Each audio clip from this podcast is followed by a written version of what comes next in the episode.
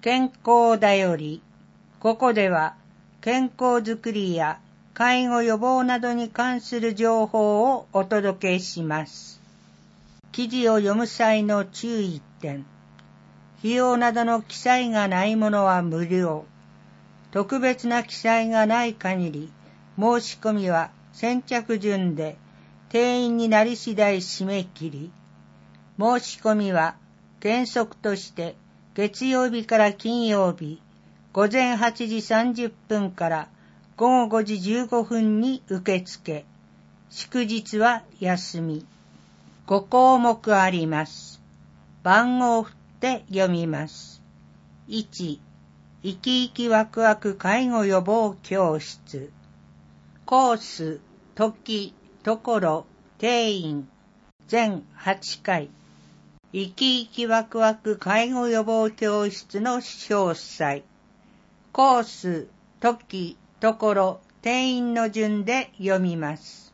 A コース、4月3日水曜日から5月22日水曜日の毎週水曜日、午前10時から11時30分、松永コミュニティセンター25人 B 4月4日木曜日から5月23日木曜日の毎週木曜日午前10時から11時30分南公民館25人 C4 月27日土曜日から6月22日土曜日の毎週土曜日午前9時45分から11時15分5月4日土曜日祝日は休み。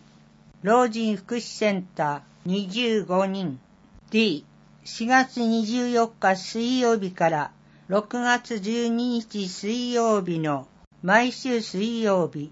午後1時45分から3時15分、老人福祉センター25人、E、4月3日水曜日から5月22日水曜日の毎週水曜日、午前10時から11時30分、悠々生き生きクラブ会津中央2丁目15人。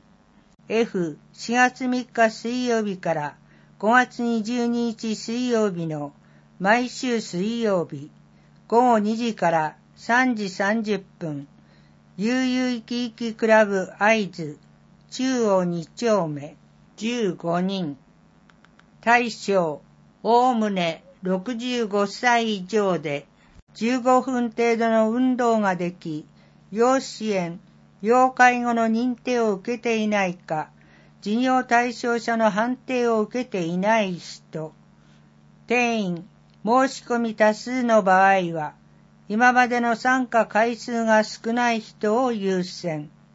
締め切り3月13日水曜日。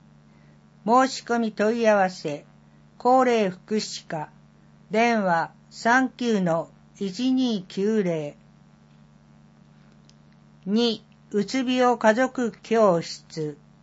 時3月8日金曜日。午後1時30分から3時30分。ところ、申し込み、問い合わせ。会津保健福祉事務所。電話29-5275。3. 栄養相談会。時3月18日月曜日午後1時30分から3時30分。一人45分程度。ところ、会津稽古堂。申し込み問い合わせ、健康増進課。電話39-1245。4. 運動相談会。時、3月14日木曜日午前9時30分から11時30分。一人30分程度。ところ、会津稽古堂、講師、健康運動指導士、島田一郎さん、目黒文江さん、申し込み問い合わせ、健康増進課、電話39-1245、5、毎年3月は自殺対策強化月間です。例年、月別自殺者数の多い3月を自殺対策強化月間と定め、自殺予防の啓発活動などに取り組んでいます。3月から4月は、進学や就職などによる環境の変化や気候の変化などで心や体に負担がかかりやすい時期です。心の不調はありませんか？次のような症状が2週間以上続いている場合は、専門機関などに相談しましょう。症状、眠れない、食欲がない、気分が落ち込む、何も楽しめない、自分を責めてしまう、集中できない、活動性が鈍る、落ち着きがない、気力がない、生きるのがつらい。相談機関、各種相談機関、相談内容、相談先の順で読みます。心の健康、引きこもり、依存症など、会津保健福祉事務所、電話29-5275心や体の健康、健康増進化、電話39-1245心の病や不安、孤独、生きているのが辛いなどの悩み、心の健康相談ダイヤル、電話0570-064-556福島命の電話、電話024-536-4343詳細は市のホームページ、心の相談窓口一覧に掲載しています。電話相談のほか、LINE やチャットでの相談窓口もあります。心の相談窓口一覧と、医療機関は福島医療情報ネットから検索できます。それぞれの QR コードがあります。問い合わせ、健康増進課、電話39-1245おうちで体操してフレイルを予防しましょう。フレイルとは加齢とともに筋力や活力が低下し、心身の回復力が弱まっている状態のことを言います。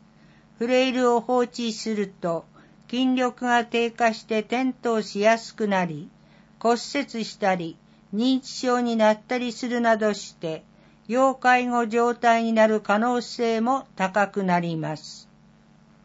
運動の前にタオルを使ったストレッチをしてみましょう。タオルを持つことでバランスが取りやすくなり、手先まで力が入るようになります。反動をつけずにゆっくりと大きく動かすことが血行を良くするポイントです。体操する際の注意点。運動中は回数を数えながら呼吸を止めないで行う。膝や腰などの関節に痛みが出ない程度に行う。タオル体操。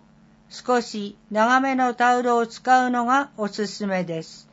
それぞれ5回から10回繰り返し、慣れてきたら回数を増やしましょう。丸一、背伸び。両手は肩幅程度に開き、タオルをピンと張りながら握る。両手をゆっくり前から上に上げて背伸びをする。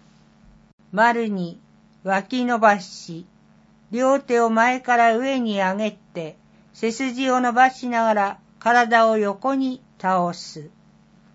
丸三、ウエストねじり。タオルを広めに持ち、正面に上げる。腕を伸ばしたまま上半身を左右交互にひねる。上半身をひねるときに足が床から離れないように注意。それぞれの写真があります。問い合わせ、高齢福祉課、電話39-1290食に関する取り組みや情報を発信。市では食育の日、毎月19日に食育に関する様々な取り組みや情報発信をしています。消費期限、賞味期限を正しく知りましょう。消費期限と賞味期限の違いを知り、食品の購入や使い方を意識して無駄なく食品を食べきりましょう。消費期限、安全に食べることができる期限のこと。お弁当やサンドイッチ、生麺、ケーキなど、傷みやすい食品に表示されています。期限を過ぎた食品は食べないことをお勧めします。賞味期限、品質が変わらずに美味しく食べることができる期限のこと、スナック菓子やカップ麺、ペットボトル飲料、缶詰など、傷みにくい食品に表示されています。水や缶詰、レトルト食品などは、災害時の非常食として備蓄しつつ、日常生活で消費した分は、買い足すことで常に一定量の食料を備蓄しておくローリングストックがおすすめです。注意、消費期限、賞味期限は袋や容器が未開封の状態で決められた保存方法で保存した場合の安全や美味しさを約束したものです。一度開封した食品は期限に関係なく早めに食べきりましょう。消費期限と賞味期限、家庭備蓄ポータルサイト、それぞれの QR コードがあります。自分が摂取している栄養素の過不足がわかります。栄養摂取状況チェック。最近1ヶ月の食材や料理などの摂取状況を入力すると、習慣的な栄養素の摂取状況がわかります。自分の食べ方の習慣を知って、食生活の改善に役立てましょう。次の入力フォーム、その1、その2の両方に入力してください。対象、中学生以上の人。入力フォームその1、入力フォームその2、それぞれの QR コードがあります。お気軽にご相談ください。食に関する相談は、窓口や電話でも随時受け付けています。お気軽にご相談ください。問い合わせ、健康増進課、電話39-1245コラム、お元気ですか？睡眠について考えよう。市保健師、加藤美奈。毎年3月18日は春の睡眠の日です。睡眠の日は春と秋の年2回あり、質の高い睡眠への意識を高めるために制定されています。この機会に質の高い睡眠を心がけ、体調を整えていきましょう。皆さんは睡眠をしっかりとれていますか？睡眠で得られる休息感は適切な睡眠の目安となります。昨年度に実施した市民アンケート調査では、睡眠による休養があまり取れていないと回答した人が2割程度いました。また、睡眠時間が6時間未満の人が半数でした。特に働く世代の人は慢性的な睡眠不足になりがちですが、1日に少なくとも6時間以上の睡眠時間を確保すると良いと言われています。ただし、高齢者の皆さんは寝すぎにも注意する必要があります。そのため、長く寝ることを目標にするのではなく、よく眠れたと感じる睡眠にすることが重要です。睡眠不足は注意力や免疫力などの低下、気分障害や生活習慣病のリスク増加など、心身の健康に影響を及ぼします。うまく寝つけない、寝ていても途中で目が覚める、といった不眠症状は誰にでも起こり得ます。不眠症状が週の半分以上あり、日中の眠気や集中力の低下などで日常生活に支障がある状態が続く場合は、不眠症の可能性があります。早めに医療機関へ相談することをお勧めします。質の高い睡眠をとるための工夫には、次のようなものがあります。簡単にできることから始めてみましょう。日中の運動、身体活動を増やす。就寝前はリラックスし、カフェインやアルコールなどの嗜好品に注意する。寝室の環境を整える。など、また眠れない時のために自分に合ったリラックス方法を持つことも大切です。無理に寝ようとせずに自然と眠気を感じるように工夫することで気持ちよく睡眠に入れるようにしましょう。写真があります。添え書きです。質の高い睡眠をとって体調を整えましょう。